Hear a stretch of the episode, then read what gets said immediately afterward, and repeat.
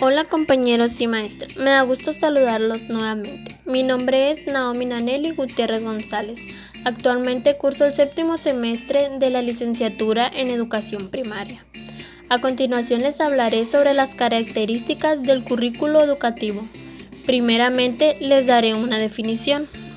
En el currículo educativo se plantean las intenciones educativas, es decir, lo que la sociedad espera de la formación de los estudiantes. Se establecen los contenidos por enseñar y se proponen los métodos adecuados para la enseñanza y la evaluación de los aprendizajes. El autor Bobbitt 1918 lo define como aquella serie de cosas que los niños y jóvenes deben hacer y experimentar a fin de desarrollar habilidades que lo capaciten para decidir asuntos de la vida adulta. Su estructura es dependiendo de las orientaciones y los modelos pedagógicos que se utilicen.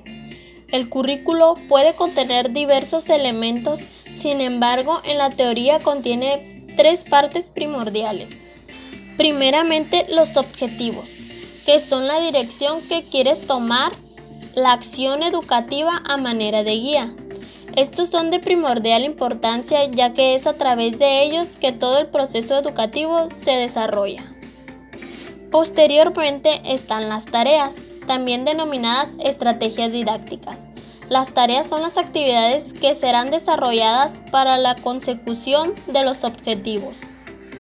Por último está la evaluación. Es la última parte y debe mantener una relación con los objetivos. De hecho, siempre debe haber una correcta correlación entre objetivos, tarea y evaluación.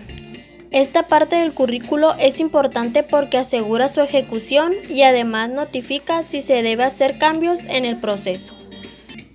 La metodología se refiere a los principios generales que definen el marco de acción que se pretende sustentar. Se establece siempre y cuando se haya definido previamente los objetivos de la propuesta curricular. En el caso de la propuesta curricular destinada al desarrollo de competencias, se proponen las metodologías que promueven los siguientes principios. Independencia, autonomía y responsabilidad entre los estudiantes, la creatividad para buscar soluciones novedosas, un currículo basado en el alumno y el aprendizaje, y un currículo que haga frente a situaciones complejas. Ya finalmente, para terminar, está la evaluación, que es por lo tanto un proceso al mismo tiempo que es un resultado un resultado a través del cual puede saberse hasta qué punto determinado lo diseñado se cumple o no.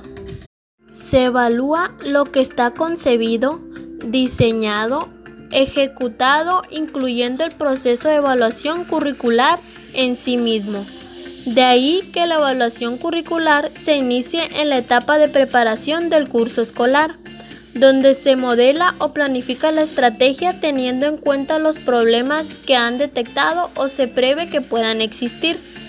Al diseñar la evaluación curricular, los principales elementos a tener en cuenta son ¿para qué? Objetivos más generales de la evaluación y derivar de ellos paulatinamente los objetivos parciales, claros, precisos, alcanzables y evaluables. ¿Qué? La evaluación puede referirse a todo el currículo o un aspecto particular de este. ¿Quién? En dependencia de lo que se vaya a evaluar y del nivel organizativo en el que se realice las determinadas participaciones que se incluirán en la evaluación y quienes la ejecutará en relación con el nivel organizativo del que se trate. Para el desarrollo de la evaluación curricular Tendrá en cuenta, entre otros elementos, criterios, sugerencias, etc. de los alumnos, como métodos a utilizar en dependencia de lo que se evalúa. ¿Con qué? Se valora los medios, recursos propuestos, etc. ¿Cuándo? Se tiene en cuenta la secuenciación o organización del proceso de evaluación. Por mi parte es todo, espero que mi información les sirva y muchas gracias por su atención prestada.